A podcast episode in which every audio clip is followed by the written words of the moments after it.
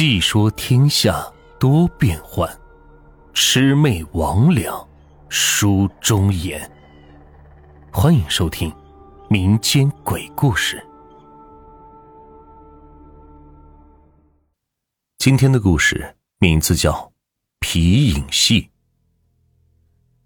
这年，徽州府来了一个耍皮影戏的年轻人，他自称曹若深，在城隍庙那里摆了一个摊。架起影帘布幕，一到夜里掌灯时，便出来表演。过去也有山西人来表演皮影的，那舞场紧锣密鼓，枪来剑往，上下翻腾，热闹非常。而文场却是音韵缭绕，优美动听，让人很是喜欢。平常的皮影戏团至少也有三个人，而这曹若深却是孤家寡人一个。他的皮影戏。也是与众不同，一般的艺人顶多也就拿四五个人物同时上场，唱念做打能分辨出四五个人也就不简单了。可这曹若生一出铡美案，同时出场十几个人物，个个都是活灵活现的。最令人难以置信的是，这十几个人都有各自的声音，当真是绝了。曹若生的名头很快就在徽州城里叫响了。这天，曹若生正在表演，突然一阵喧哗，几个大汉拨开了一条道，冲了进来。大家一看，原来是恶霸周定来了。周定仗着跟知府杨大人是亲戚，在衙门里当上了师爷，平日里为非作歹。见他来了，大家都跑开了，心想这个外乡人。是要倒霉了。果然，周定一脚是踹翻了台子，几个打手也是伸胳膊伸腿，跃跃欲试。曹若生急了，忙过来说道：“各各位大爷，小的只是为了糊口，什么地方得罪了，还请多多原谅。”周定一翻白眼说：“哼，别害怕，我是让你去发财的。”一招手。几个打手把他的家伙往箱子里一塞，抬上就走。曹若生也只能跟去了。原来明天就是杨大人的大寿，周定有心要为他寻点从来没见过的乐子。见了曹若生的皮影戏，立展眼前一亮，当下就决定将他献上去。第二天，杨大人在府上大摆宴席，要曹若生当场表演。周定深知杨大人的心，知道他喜欢听这些小调，就命令曹若生表演一出《潘金莲又西门庆》。曹若生苦笑：“大人现在正在做寿，听这个不太好吧？”谁想到杨大人却说：“有何不好？今日宾朋满座，与民同乐嘛，大家说是不是啊？”嗯。在座的自然都鼓掌同意。杨大人一觉不知睡了多长时间，醒来后身边的美女都不见了，突然感到灯光刺眼，便要去灭掉，不想手臂酥软，怎么也提不起来。这时又叫丫鬟过来，却怎么也叫不应，又叫其他人来，可是没一个人应他。这时杨大人猛地看见昨晚的一个美人出现在眼前。色心又起，忙过去要拥抱她，口中叫道：“小美人，来呀！”话一出口，就听到很多人是笑了起来，一看都是些不认识的老百姓。杨大人不快的叫道：“来人，快把这些人统统赶出去！”可引来的是更多人的笑声，感觉胳膊猛地一痛。一看，原来是曹若生用针在扎他。他气恼的说：“曹若生，你想干什么？要谋害本官吗？”曹若生呵呵的笑道：“我说杨老爷，您看看自己的模样吧。”把一面镜子递过去，杨大人一看，大叫一声，当场晕倒了。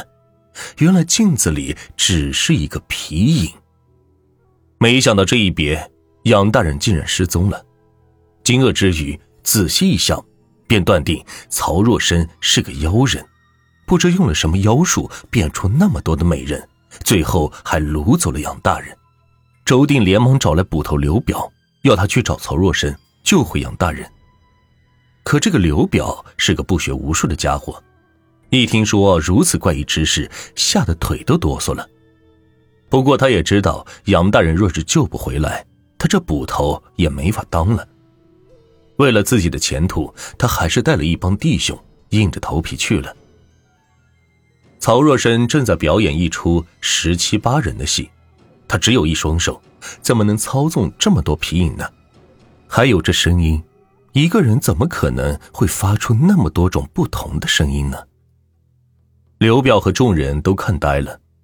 不知过了多久，眼前一花，刘表看到了杨大人，忙上前问候：“呃，大人，你去了哪儿啊？把大伙急死了！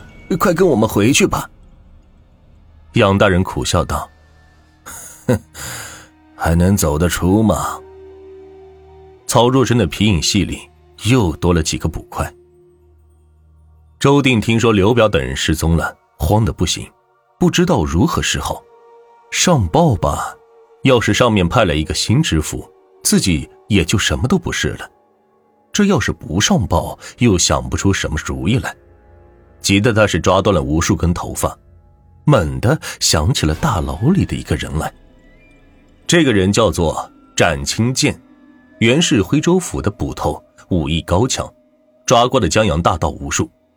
三年前因为勾结反贼，全家被收监了，连未过门的妻子一家也受牵连，被没收了财产，关入大牢。如果有展清剑出马，一定可以将妖人抓到。想到这儿，他到了牢房中去找到了展清剑。展清剑听说是让他去抓人救杨大人，哈哈笑道。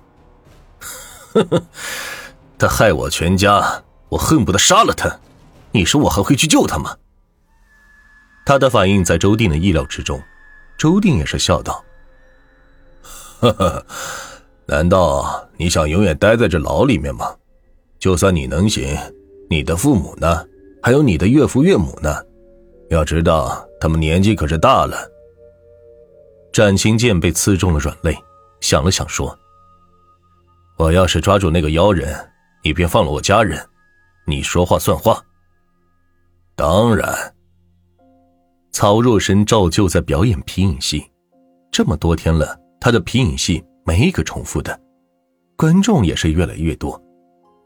这展清剑好不容易才挤了进去，一看是愣住了，原来上面正在表演官场上的戏，看那皮影的打扮、举止和声音，活脱脱的一个杨大人呀！还有几个衙役都是熟人，看着看着，他两眼喷火了。原来皮影杨大人正在把当年陷害他家和田家的事表演出来。原来展清剑的父亲是徽州城里的大商人，他小的时候父亲给他定了门亲事，女方是富甲一方的田家小姐紫燕，长得娇美动人，天仙一般，两人也是常偷偷相会，非常相爱。只等吉日一到，便成亲了。不想正在准备成亲时，杨大人走马上任了。有一天，突然派来一队人马，将展清剑全家抓走，家产全部充公。后来才知道，过去跟他父亲有过生意往来的一个人，竟是白莲教的反贼，而展家的儿女亲家、田家也是被拖累，落得个同样的命运。幸好紫燕当时正好在外婆家小住，得以逃脱，但也不知去向了。这会儿皮影杨大人重演着当年的那一幕。事实是，他上任后，为了将展家和田家这两个徽州城最有钱的家族的财产占为己有，便捏造了他们私通反贼的罪名。这，展清剑何尝不知道他做的是好事，但没办法。他只能抓他，曹若申也没有反抗。周定见斩青剑马到成功，兴奋异常，当下就审问曹若申，要他把杨大人等人给交出来。曹若深却哈哈大笑：“呵呵呵，像那种恶人，还不如在平营里逗逗人乐乐，倒也有价值。”周定气急，要用大刑。展清剑连忙说道：“万万不可！若是他出了什么事，杨大人可就永远也回不来了。”周定只有先把他关进牢中再说。展清剑要他放了自己的亲人，周定却说杨大人没回来，他不好做主。其实他是怕杨大人回来见他私自放了犯人而生气。展清剑见他出尔反尔，很是后悔抓了曹若生，便到狱中去看他。曹若生说：“怎么样，他不肯放你的亲人吧？像这种人，你还相信他？”展清剑叹着气，请他原谅。这时就见曹若深伸手在自己的脸上抓了抓，说：“你不认识我了。”战青青一看，愣住了，原来竟是他的未婚妻紫燕。他悲喜交加的抱住了她，询问她这几年去了哪儿。从哪里学到了这不可思议的皮影绝技？紫燕流着泪说：“她得知家里的不幸后，一时无了生念。那天就用一条丝带系在了树上，闭着眼睛把脖子伸进去，顿时两眼发黑，感到自己是跌落到一个深渊里。好不容易落地了，却看到有很多奇形怪状的人向他扑来，他赶紧向外跑。”结果被什么东西给绊了一下，人就咕噜噜的滚动。突然眼前一亮，发现自己已经在树下了。一个慈眉善目的老头笑眯眯的看着他：“老人家，你为什么要救我呢？”老头说：“你已经见过地狱的可怕了，还想死吗？”他哇的哭了起来，把自己的身世告诉了他。老头听了之后也是长吁短叹。唉，我是一个耍皮影的人，你要不嫌这活下作，就跟我学吧，也算有一技之长。后来他就跟着老头学了。这老头原来是白莲教的长老，深通一些奇术异术，后来白莲教被官府灭了，这才流浪江湖。紫燕学到了皮影勾魂术后，就化妆成男人来救自己的亲人。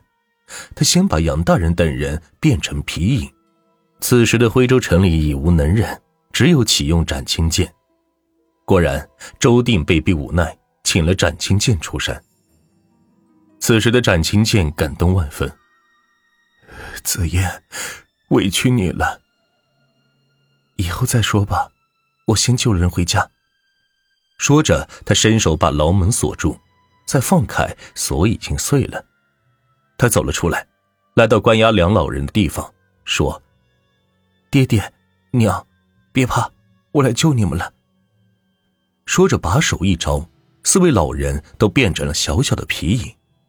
他拾起来放入怀中，对着目瞪口呆的展青剑说：“走吧。”两人正要出去。就听到周定带了一队人过来，哪里走？他哈哈笑道：“呵呵，没想到你们竟是一伙的，来人，把他们抓起来！”众人如狼似虎，一拥而上，突然被什么东西给绊倒了。等站稳后，竟然看到了杨大人和刘表等人。从这以后，再也没有人见过展青剑等人了。而这神奇的皮影戏也在人间消失了。